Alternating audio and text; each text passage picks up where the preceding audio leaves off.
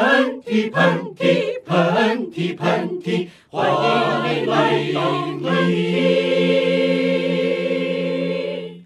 老韩，咱们俩上集好像没有提到咱们这个片头曲的事儿。由于这个音乐呢过分的宏大和鼓舞人心，我其实也很想今天在这里感谢一下竹子的双亲。 呃，他们来自于首都军歌嘹亮合唱艺术团，我们现在要来感谢一下参与这次喷嚏片头片尾曲录制的 Boys and Girls， Boys and Girls，先从 Girls 开始。嗯嗯，女声部施燕、胡雅萍、王艺军、薛丽丽，赵玉军、男声部赵颖、严爱民、邵传华。毛建民。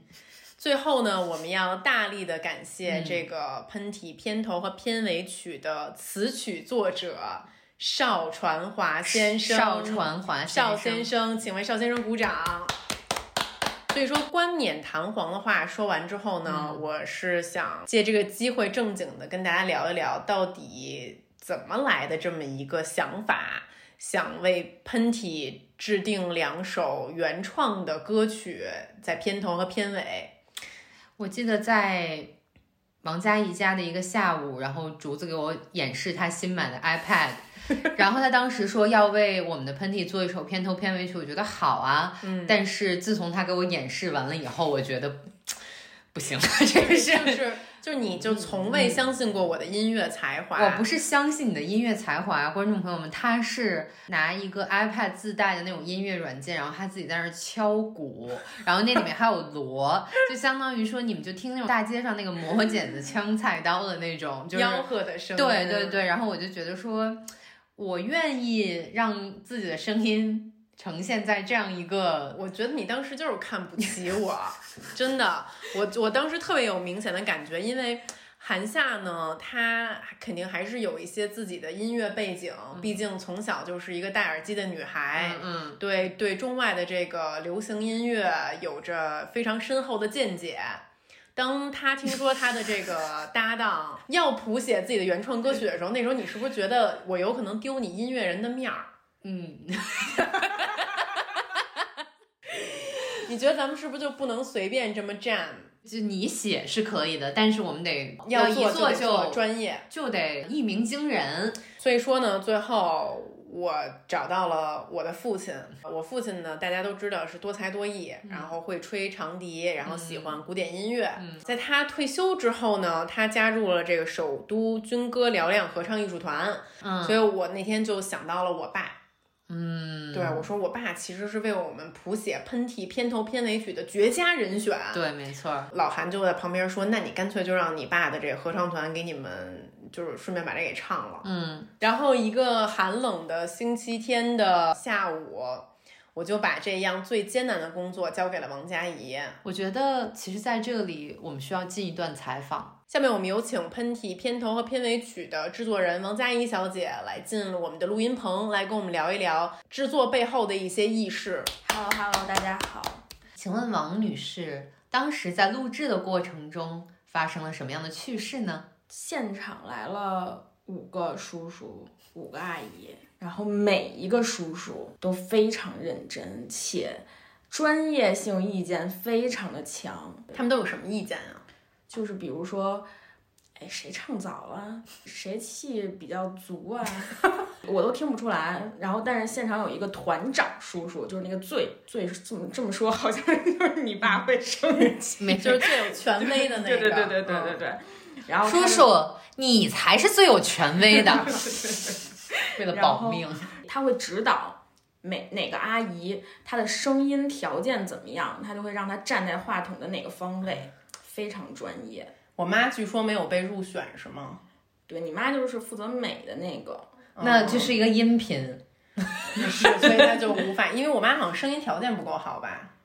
谁说的？没有没有。我妈就坐在旁边录像。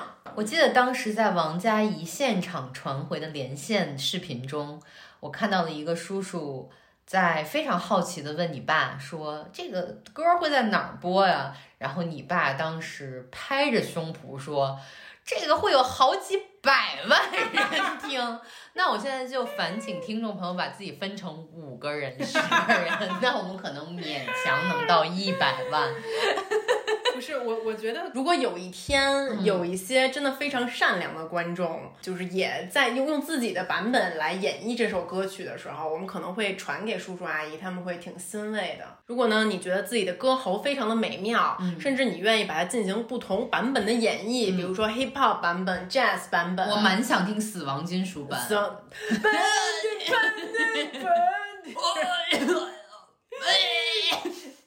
然后就是欢迎大家把你自己的 demo 的袋子寄给我们。或者就直接你在网上艾特我们，然后发小视频这种，好像现在微博的私信也可以录语音，哦，那蛮好的。嗯，然后后我们就把这些都收集起来，然后就可能会把它放进来，然后作为我们喷嚏中场休息的音乐。我嗯可能会抑 郁。 She was afraid to come out of the locker. She was as nervous as she could be. She was afraid to come out of the locker. She was afraid that somebody would see. 说完这个小插曲之后呢，让我们进入今天喷嚏的这个主题，嗯，今天我们要说一个特别俗的事儿。特别俗。嗯，但说实话，聊这事儿，我觉得我还有点胆战心惊。为什么呢？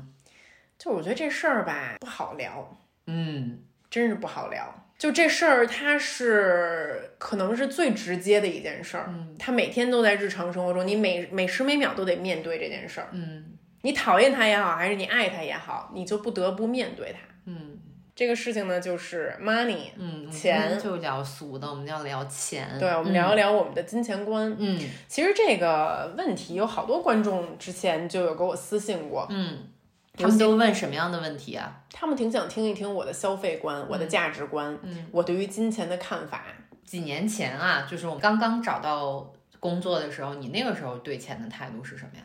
我有一段时间一直觉得自己是一个特别抠门儿，嗯，但又不愿意让别人 看出来的这么一人，不愿意出去吃饭，嗯，你知道伦敦那种酒吧都特别贵。是，然后我记得当时我跟几个伦敦的朋友去喝酒，嗯，我第一眼打开那个酒单儿，我发现一杯鸡尾酒要十四磅的时候，当时我就想立刻回家，或者就是就是点一杯水。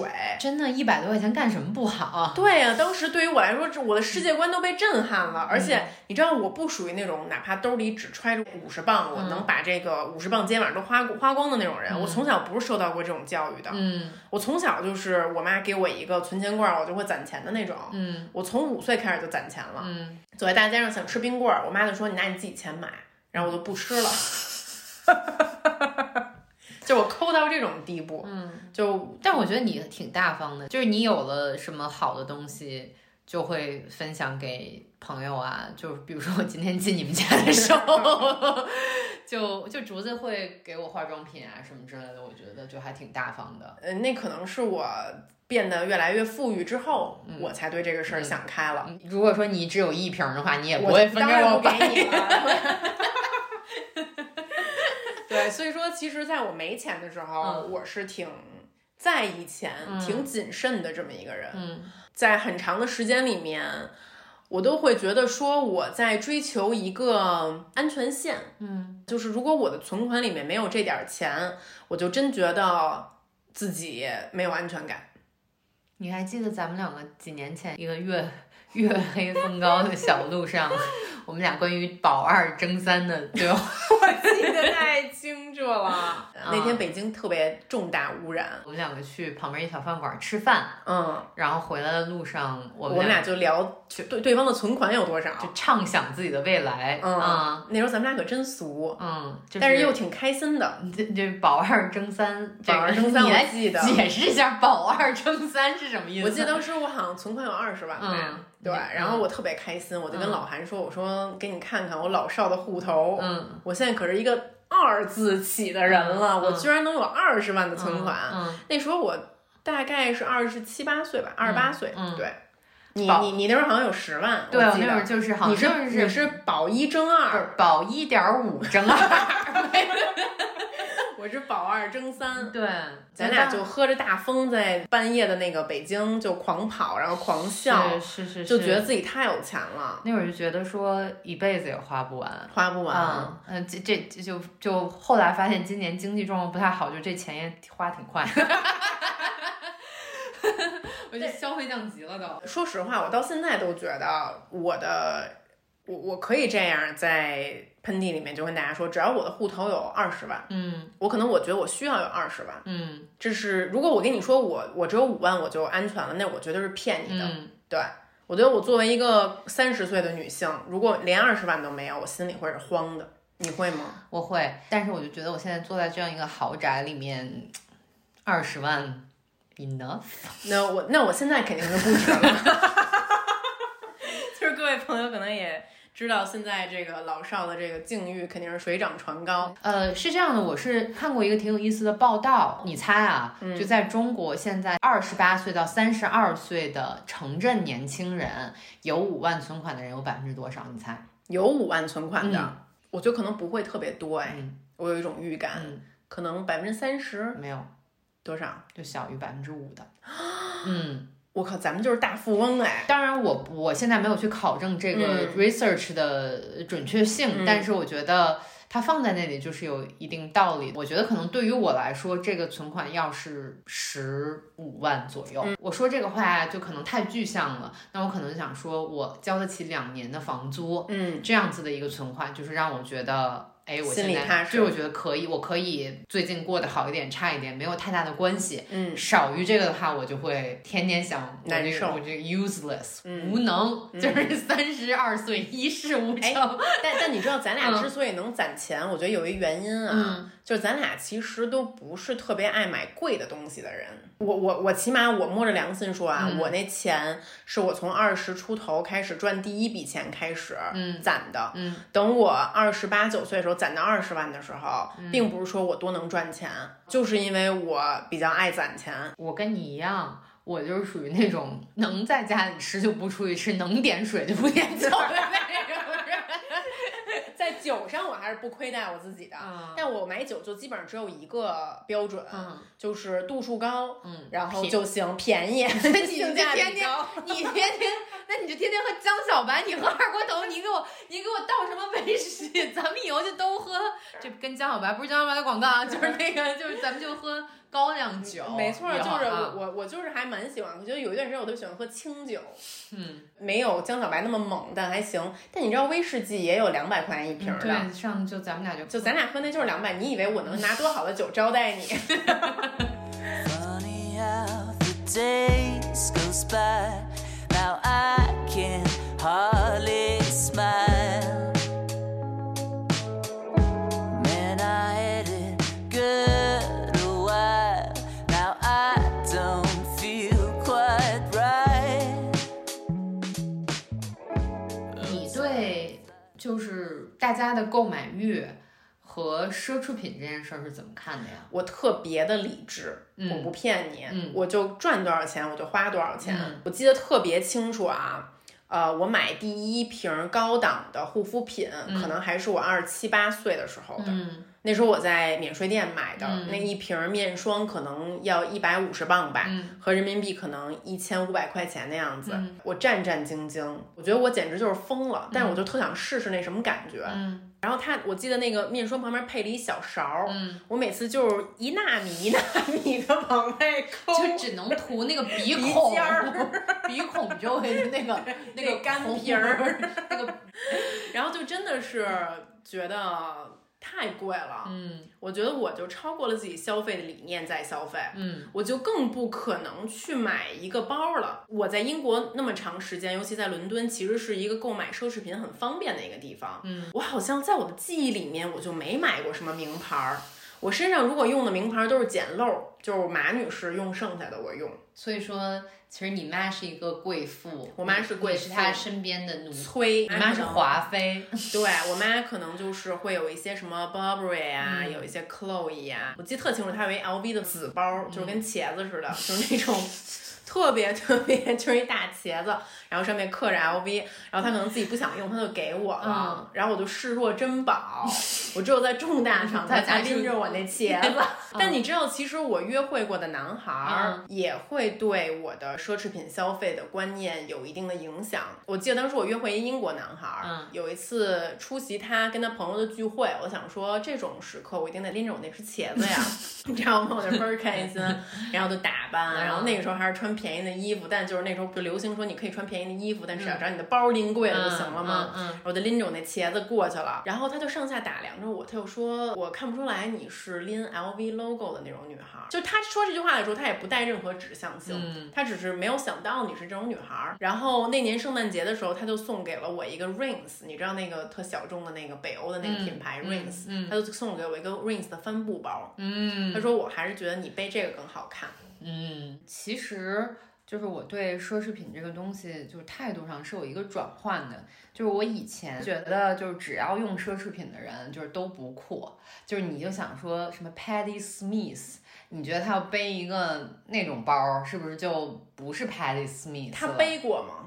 也许背过，他也许背过 Chanel，咱们都不知道。但是我现在不这么想了，我现在比较。中立的看这个事情，你把自己陷入一个误区的一个原因，可能是你太注重别人怎么看这件事情。我现在就比较关注自己怎么看这件事情。我现在觉得说这个东西我不去追逐，但是别人想要这个东西，对于我来说是没有影响的。我同意人在自己的经济承受范围内去追求这个东西，但是我不同意就是倾家荡产的去追求这种东西，这个是我特别反对的一个世界观。你知道今年发生一件特别逗的事儿，我前段时间在欧洲出差，嗯然后呢，跟我一起出差的一位博主，他就带了一块表。嗯你知道我特别喜欢首饰，嗯然后我对这些东西特别敏感，嗯我就说你这块表真好看，我说你这块表什么牌儿的呀？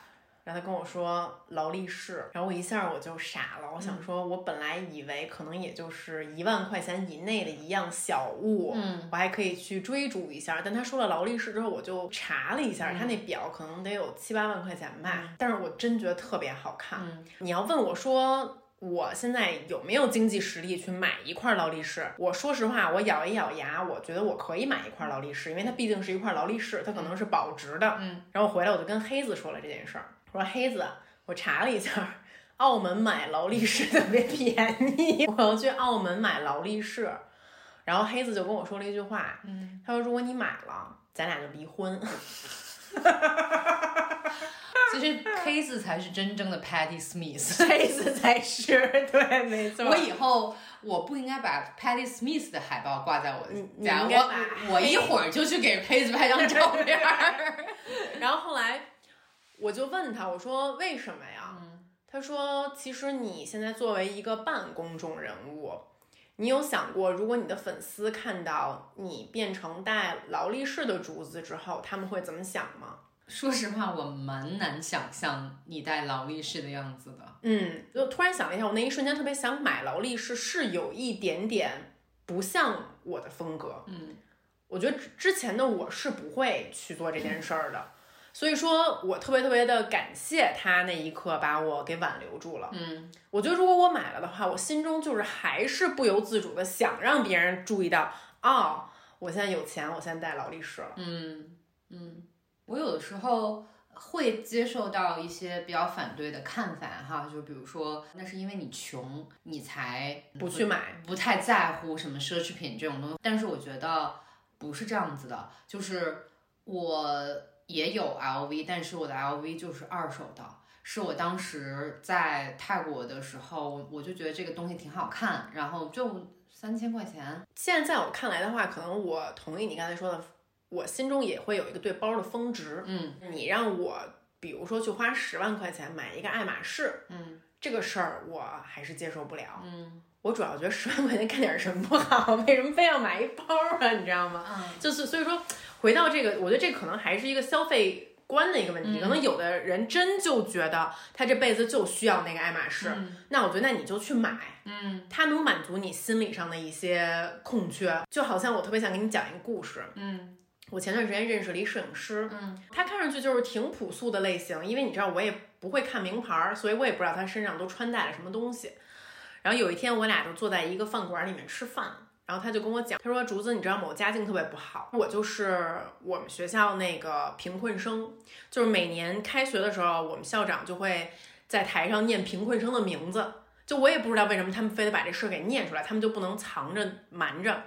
然后我们的那教导处主任，就是他说他对他印象特别深刻，就是一小矮个儿，一个呃鼻子小小的、嘴巴小小的、个子也小小的那么一个男的，他就会走到我面前说：“哎，谁谁谁，你爸怎么还不给你交学费啊？”他说这件事儿对我的阴影和打击特别特别重，我就一度觉得说。我有一天有钱了，我一定要扬眉吐气，哪怕我不会走到这个教导主任的面前，告诉他我有钱了，但他的那个阴影永远在我脑中挥之不去。所以他说：“你看我手上戴这块表，这是劳力士。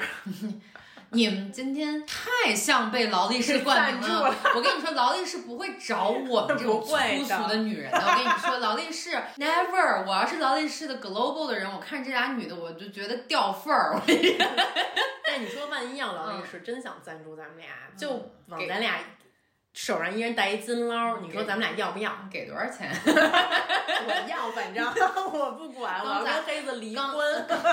刚才特别面面部严肃的说，我就是不同意这种 事。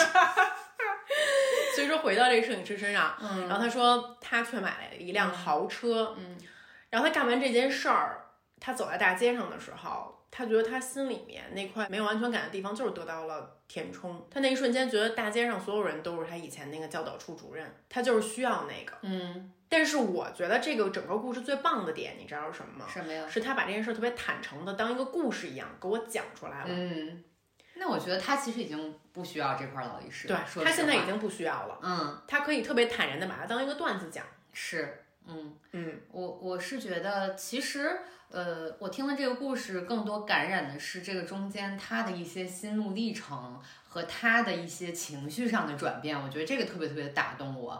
嗯，但是其实在这个情况下，就感觉钱这件事情。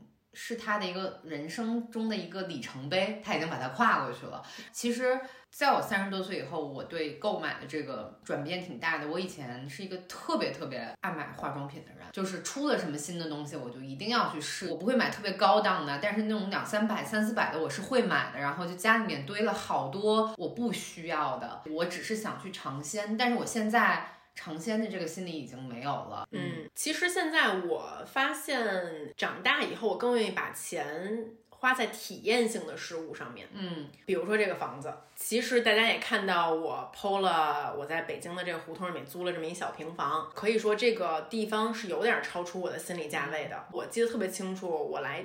签合同的那天，我手都是抖的。我回去之后，我特别郁闷了一个晚上，我就跟黑子抱怨，我 TMD 是不是疯了？我真的签了这个房子，我真的要搬进来了，我就怕可能我住仨月就住不下去，就又得搬出去了。然后黑子就跟我说，他说你要把一件事情的心态摆平，就有一天咱们真的住不起了，那咱们就搬出来，咱俩就搬到一楼房里面，就照样也是开心的。我们不会觉得自己会为这个落差而难过，而今天你愿意去花这个钱，有这个体验，你就真真正正的把自己的每一分快乐，把它体验的充足。而我当时就是想住在北京胡同里面的一个有院子的地方，嗯，这就是我一直以来的一个愿望。我实现了这样一个体验，这个钱花的就是值的。那我有一个问题，作为夫妻情侣两人的金钱观必须一样吗？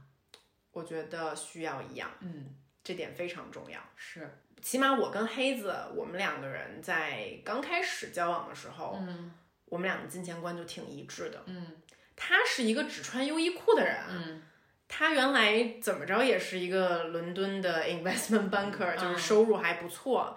他身边的很多很多同事，尤其男的，他们就可能不讲究别的，但就是讲究表，对一个劳力士，对，就是一个劳力士专 题，对。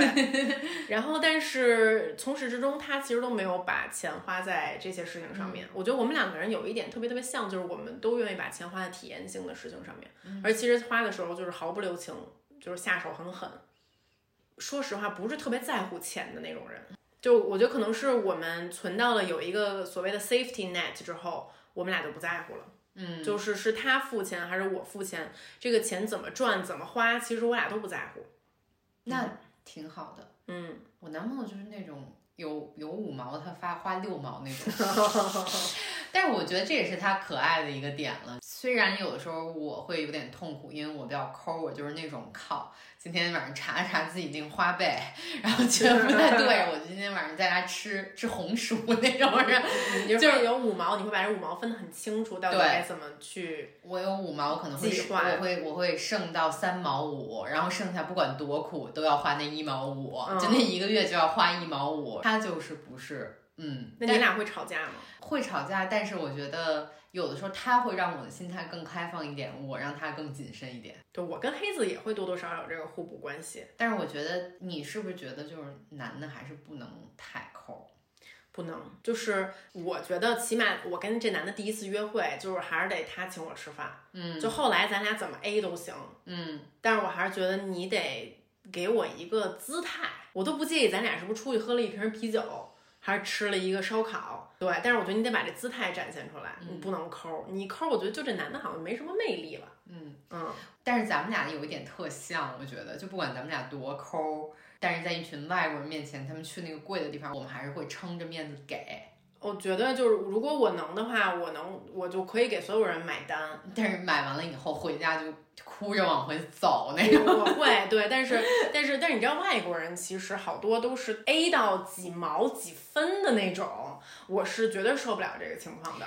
特别可怕，他们其实每次吃完饭都会拿出计算器来，对，然后我除我觉得那特尴 尬，对，除真的以太七尴尬了啊。 六十五点八六，嗯，但但说实话，我觉得我在英国也有这样的朋友，嗯就他们特别特别喜欢 A，但我觉得就是 A 的你觉得舒服也行。嗯一般这种朋友呢，他不占你便宜，他也不会让你占他便宜，我觉得挺好的，也挺公平的。嗯，但就怕那种。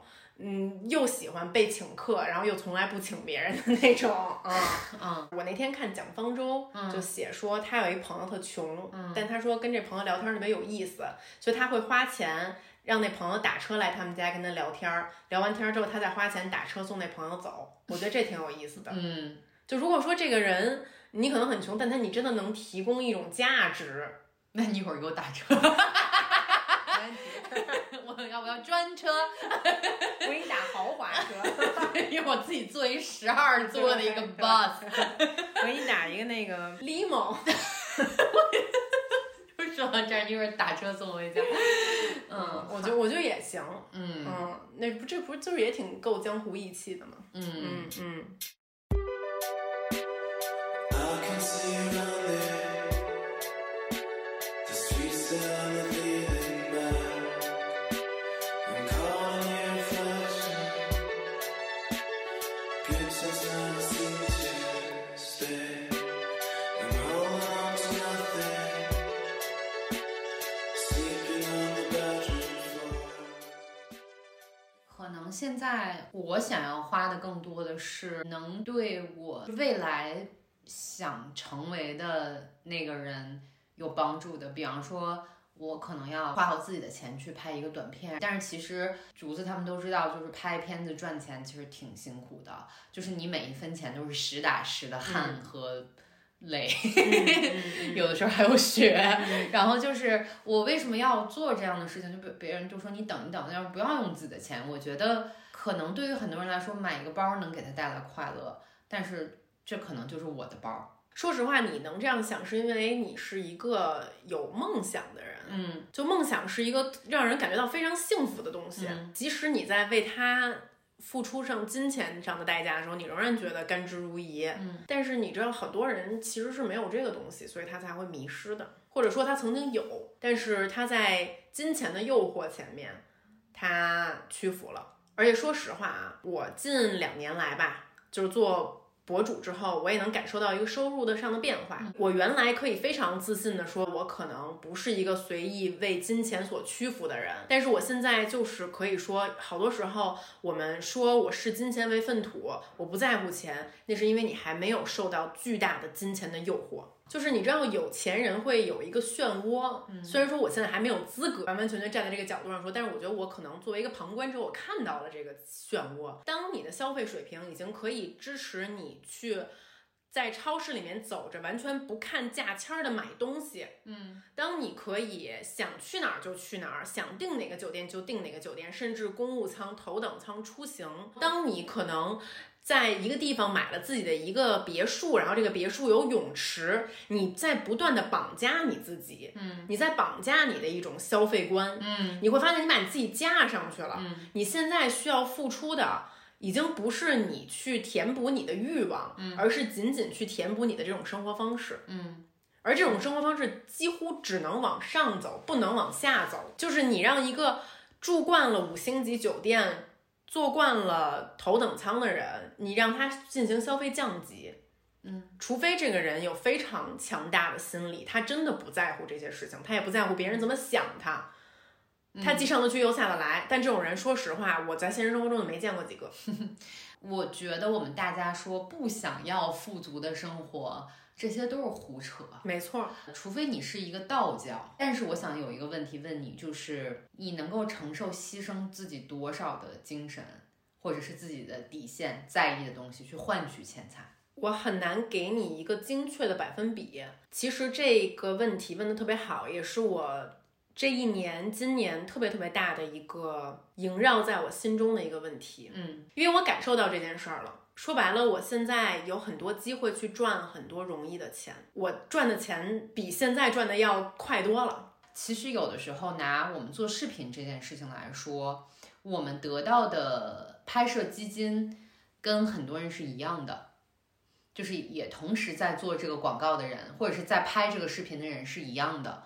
但是这句话我就敢大言不惭的说，我们付出的努力就是最 多的。付出的钱财也是嗯最多 的，对啊，就是竹子它可以选择不那么费力和费时间的和费金钱的去拍一个东西。但你知道，我往往还是觉得不够，我内心还是挺谴责我自己的。嗯，就我接很多工作啊，等等的。对，这话可能我也不应该这么说啊，但是我毕竟是一个新闻学院出来的人，作为一个自媒体人，你身上是要有道德还有责任感的。这个东西其实我现在很少在什么 KOL 和自媒体人身上看到。我我不管你是从哪一个知名的杂志出来的，但现在我可能看到你做的这个东西，它可能仅仅是在引导一个消费主义导向的一个东西。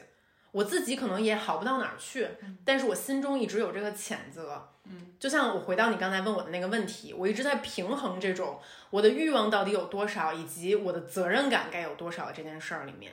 嗯，其实我觉得现在有很多人，他看到呃博主或者是自媒体这个行业非常来钱，嗯，而且来的是那种 大像钱闪电一样快的是钱，然后就导致说很多人其实想要成为自媒博主体人嗯和网红，嗯、就是说就平常的，所以嗯，其实有很多不不是特别亲密，算是熟悉的朋友吧，说。你一定要趁这个时机挣钱，嗯，就是你现在稍微有一点点粉丝的小基础，然后呃也有很多人愿意跟你互动，你现在就赶快去接广告，售卖自己的内容。嗯，我每次听到这个，我不是生气，我也不是反对，我感觉稍微有一点点，像你说的有点伤心。我们想要去通过捷径去获取的钱财的那种热潮，现在炒得太热了。嗯，嗯其实我觉得，无论是你和我啊，嗯挺幸运的一件事儿是，我们可能到了 late twenties 这个时候，就是接近三十岁的时候，才开始逐渐积累了一些关注。我很庆幸这件事情没有发生在二十出的时候。妈呀！我那会儿肯定就想着赶快我买一个那个油儿，嗯我就我就抹了。那时候我可能就已经戴上金捞了。就是其实你浑身，你你就是一个 fifty cent， 没错儿，我就是一个 Nicki Minaj。但是现在确实不一样了。如果我长得好看，我可能因为几张自拍照或者别人拍我的照片，迅速积累几百万的粉丝。第二天你就发现你的私信里面充满了各种各样品牌想跟你合作，然后你顺手接了一个广告，发现哇，这个广告我可以赚五万块钱。当这种机会摆在你面前的时候，我很难说，如果这事儿真的发生在我二十岁的时候，我会拒绝。可是有一件事情我们不得不说，我甚至觉得我们现在内容的创造的含金量和认真度，并不如我们小的时候。确实不行，以前我记得在北京还会有那种文艺青年酒吧，然后大家都穷兮兮的，但是每次大家出来聊天聊的都是创作的事情。这个我确实要给我们这些老老老一辈的艺术家， 正一下名，因为我现在有一个感觉，就是大家出去都在谈流量。对于想要花时间和心力去创造内容的那种创作者来说，这件事情反而是在倒退的。说的没错儿。 Said you won't trust nobody in a planet alone. Need a body to hold. Underglow and moon so bloody. Space is feeling alive. Time is frozen so right.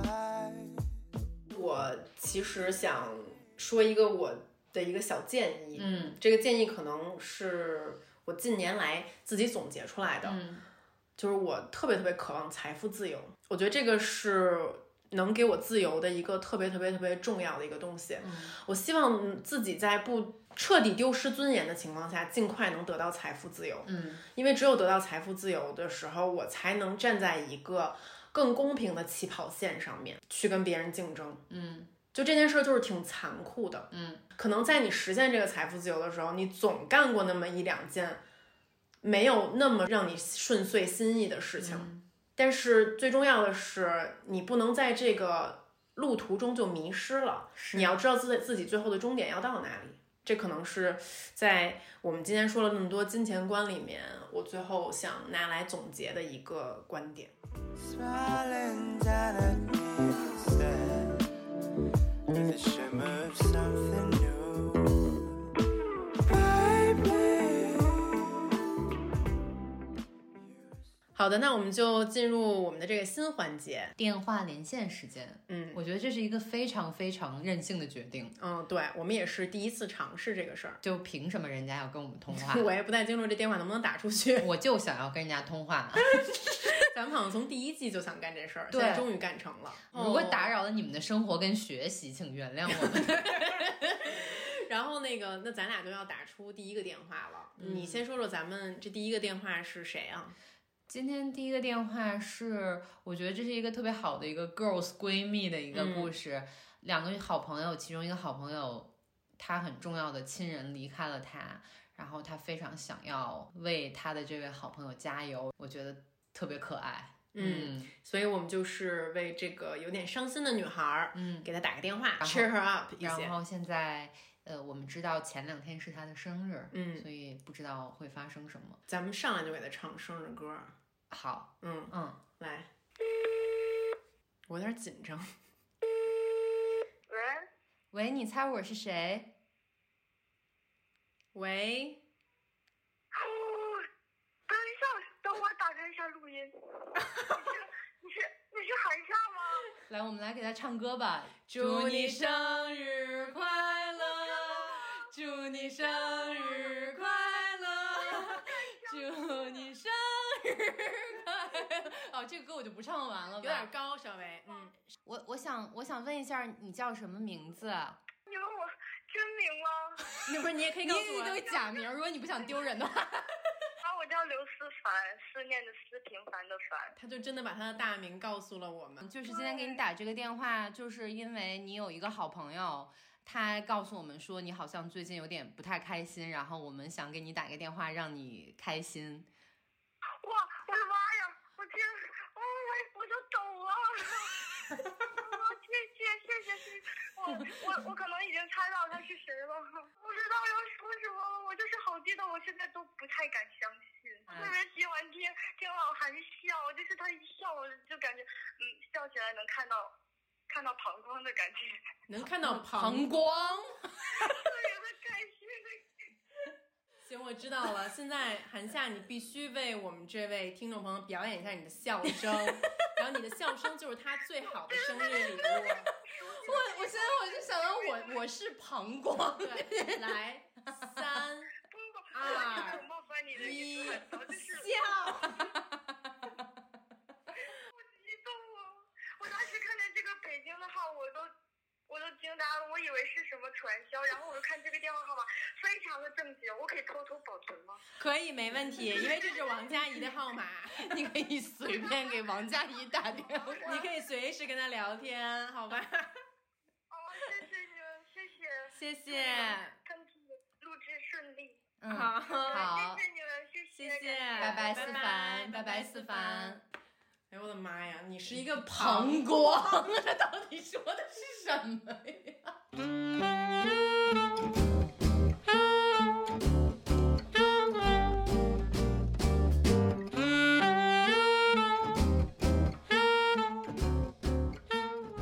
其实这第二通电话呢，我们犹豫了很久，到底要不要播，就真被我们言中了。就是当时咱俩说给咱们俩打电话，然后我们能帮你解决一些 问题。结果这位听众朋友就真的把她前男友的电话留给我们了。嗯我跟韩夏当时犹豫好久，就觉得说嗯要不要干扰别人的这种私事，毕竟咱们也不知道人家具体以前发生了什么。嗯但是有一句话让我们有一点点触动。嗯这个女孩呢，她希望跟她的前男友说，失去你是我做过最遗憾的一件事儿。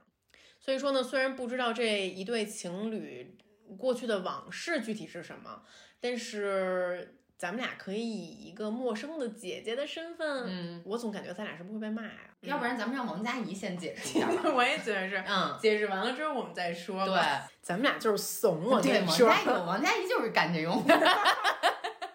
行，王佳怡，你准备好了吗？呃，喂，好，那个我想问一下，您是那个晶的前男友吗？就是他那个有两个姐姐，然后有一些话想对你说，您能听一下吗？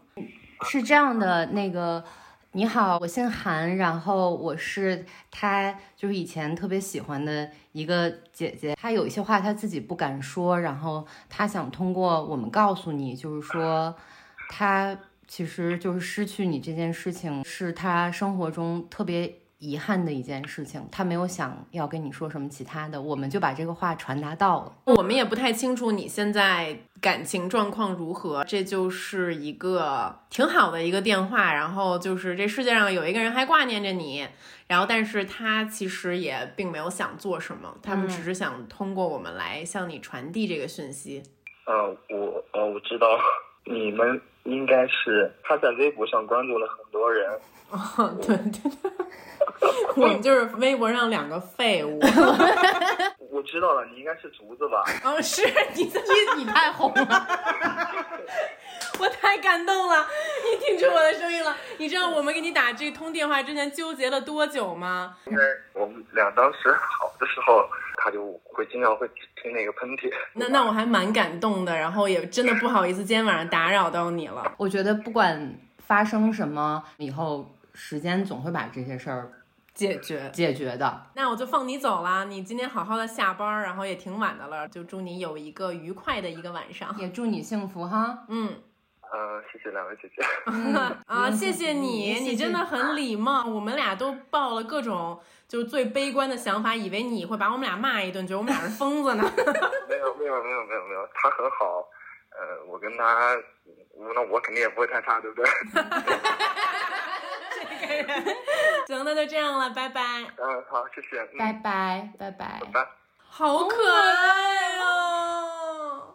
我我眼我要眼泪都要掉下来了，在这边。嗯，我就是完全没有想到嗯打出去的电话会是这样，嗯，啊你看你红到什么地步，连声音都听出来了，而且还是个没有听过节目的男性观众。嗯晶晶，你也听到了，他听上去是一个非常温文尔雅的一个男孩儿，他也非常的祝福你，希望你们都好。嗯我觉得咱们吧，咱就这事儿咱就过去了，好吗？嗯没没事儿，肯定会碰到更好的。嗯，行，那这就是这期喷嚏了。说了好多废话，打了好多电话。嗯，我觉得还挺开心我也的。觉得我很们录开的时候，嗯祝所有的听众朋友听完这集之后呢，都有一个非常愉快的周末。我们下下周见，周末愉快，再见。拜拜！大家准备好听片尾曲了吗？Let's go！相聚欢，别亦难。待到下期喷嚏时再